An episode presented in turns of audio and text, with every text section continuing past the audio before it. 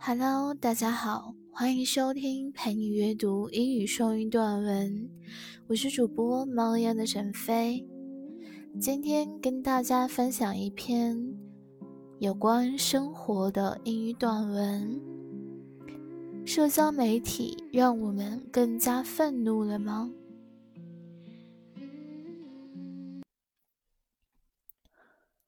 ？Our minds and morals. Did not evolve to cope with social media. What does evolution have to do with the problem of social media toxicity? The short answer is more than you might think. The longer answer is social media toxicity in part product of the way our minds evolved to think about right and wrong。进化与社交媒体毒性这个问题之间有什么关系？简短的答案是超乎你的想象。 较长的答案是。从某种程度上说，社交媒体毒性是我们在大脑思考对错时进化出的一个副产品。Like our bodies, our minds have been shaped by our long evolutionary history as social animals。与我们的身体一样，我们的大脑也由漫长的社会性动物进化历程所塑造。The tools that evolution gave our ancestors to solve the problems, including mental heuristics and moral emotions, may have worked well in their world, but drop these same tools into our world and they can cause more harm than good. 进化赋予了我们祖先各种工具来解决他们遇到的问题，比如心智启发和道德情感。在我们祖先的世界，这些工具或许能很好的发挥作用，但同样的工具放在我们的世界里，带来的更多是伤害而不是益处。Outrage as a survival mechanism，愤怒是一种生存机制。Outrage saved our ancestor will，愤怒对我们的祖先很有用。When someone in their group did something wrong, outrage fired them up and motivated them to fix the problem. 当群体中的某个人做错事，愤怒会煽动他们去解决问题。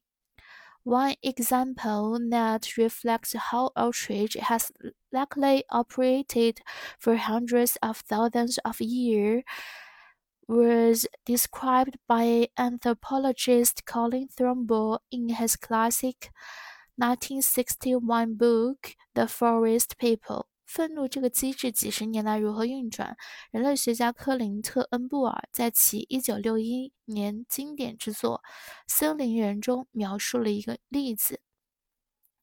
He recounted the story of Cephu。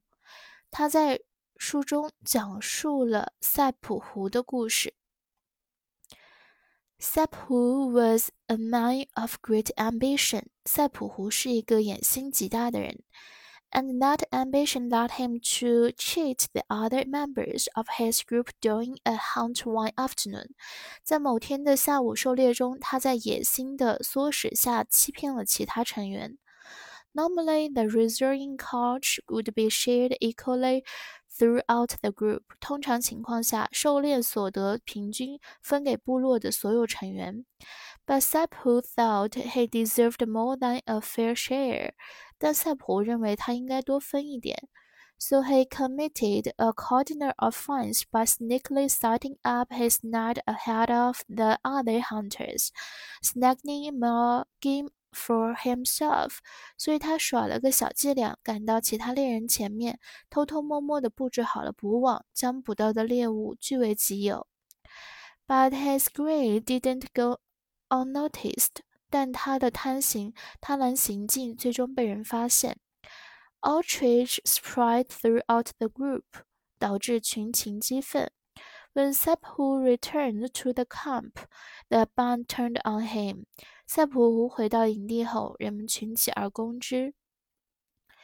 he was snubbed and threatened with ostracism for his crimes, which is tantamount to death sentences for someone living in such a small-scale society.他遭人冷落、无耻的行径让他面临被驱逐的威胁。生活在这样一个规模很小的社会，驱逐无异于被判死刑。This is one season reason reason why the threat of social exclusion is still caused so deep for us to this day. day。这也就是为什么时至今日，社会排斥的威胁仍会给我们造成极大的伤害。In the face the collective outrage from his group, Cephu owned up and agreed to share his meat. 面对群情激愤，塞普承认了自己的错误，愿与大家分享他的猎物。And after it was fairly distributed, all was forgiven. 在猎物被平分后，人们宽恕了他。Outrage worked，愤怒发挥了作用。It brought the band together to comfort Seppu and bring him back into line。正这种情绪联合了部落成员跟赛普湖对峙，迫使他老实就范。It also restored him as a functioning member of the group rather than expelling him. 也正是愤怒，让他重新成为了群体中正常的一员，而不是惨遭驱逐。Outrage in a time of Twitter，推特时代的愤怒。Now think about what would happen if one of the people who saw Cephu cheat tweet about him instead of confronting him face to face。设想一下，如果有人发现了赛普湖的欺骗行径，但并没有与他面对面对峙，而是发推文曝光他的所有作为，会有怎样的结果？You might share it, causing others to get outraged. 你可能转发推文，点燃其他人的怒火。And they might share it too, spreading the outrage further. 他们可能再次转发，让愤怒的情绪进一步蔓延。That is how social media works. 这就是社交媒体的运转机制。It probably wouldn't take long before people started calling for him to be doxed or sacked. 可能用不了多长时间，就会有人号召人肉搜索或者开除他。And it probably wouldn't be long before there was a backlash defending Sapu and issuing threats to the people calling him out。而可能不久后就会有人反对这种做法，为塞普湖辩护，同时向曝光了他的人发出威胁。In short, a typical day on social media 简而言之，这就是社交媒体上典型的一天。But what would this viral outrage achieve？但这种虚拟的愤怒能收获怎样的结果？Almost certainly nothing positive，几乎可以肯定不会有任何积极的结果。Unlike the Cephu actual case where its group was able to confront him face to face and bring him back into line. Rarely does online outrage actually address the moral offenses or seek to correct it. 在塞普的具体情况中，部落成员还可以与他面对面对峙，强迫他遵守规则。而与此不同的是，线上的愤怒情绪极少能实际解决师德问题，或者寻求改正错误。Sometimes the consequence of online outrage can even be fatal。有时候，线上的愤怒情绪甚至可能会造成致命后果。This constant torrent of outrage leaves the rest of us feeling angry, tired, paralyzed, and miserable. 滚滚的愤怒洪流让其他人感到愤怒、疲惫、无力和痛苦。The problem with social media is that it only gives the issue illusion of agency。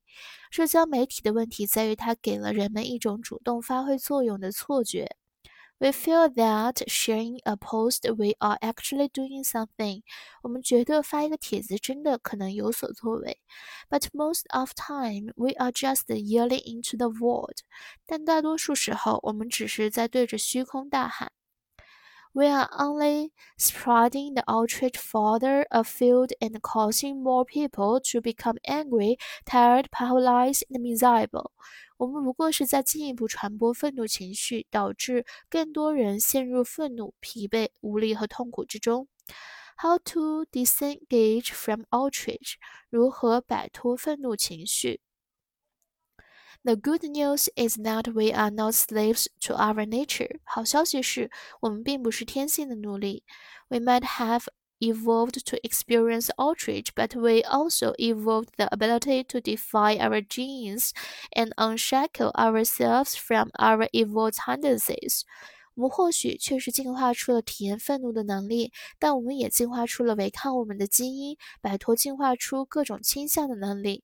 That is what ethics is all about。这就是道德规范的意义所在。Ethics encourage us to listen to our gut, but also to use our minds decide on which emotions to act on. 道德规范促使我们聆听内心的声音，同时也让我们通过大脑的思考来决定需要对哪些情绪采取行动。 And if we decide that unchecked outrage is doing us harm, we can push back against our nature responses. 如果我们认为没有限制的愤怒会给我们带来伤害，我们就能压制住我们的自然反应。We still carry the psychological, cognitive, and cultural baggage of our ancestors, even though they packed for a very different world. 我们仍然背负着祖先留给我们的心理认知和文化包袱，即使如今的世界已经截然不同。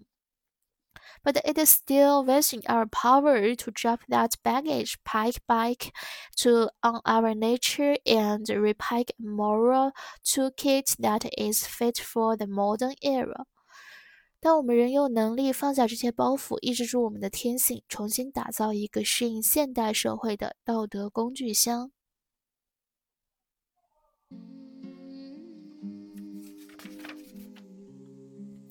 短语 have to do with 和什么有交往，与什么有关。think about 回想、思考。fire up 激发、生火、发怒、发动。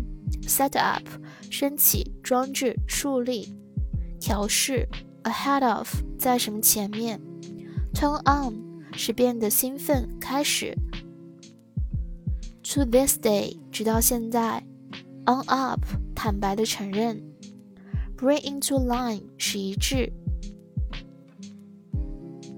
使规范。陌生单词。toxicity 名词，毒性、独立。Byproduct 名词，副产品。evolve 动词，进化、演变。neuristic 学习方法，启发式的。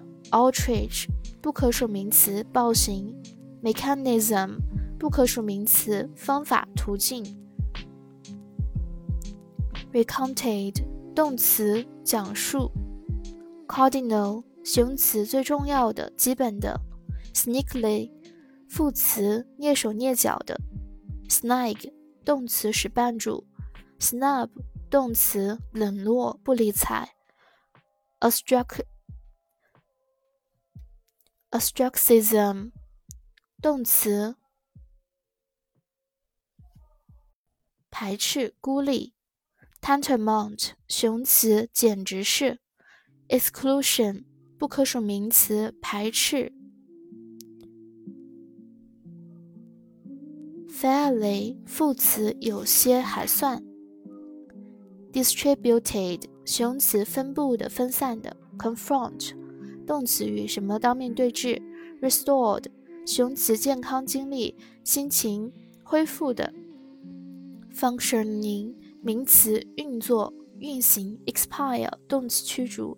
sack 动词解雇、开除；backlash 名词强烈反应；typical 形容词典型的；viral 形容词病毒性的；agency 副词代理机构；afield 在远方；powerless 形容词无影响力的；disengage 动词解开、使松开；unshackle 动词释放；baggage 名词，成见、偏见；full kit，toolkit，名词，工具包、软件包今天的分享到这里就跟大家说再见了，感谢您的收听，我们下期再见。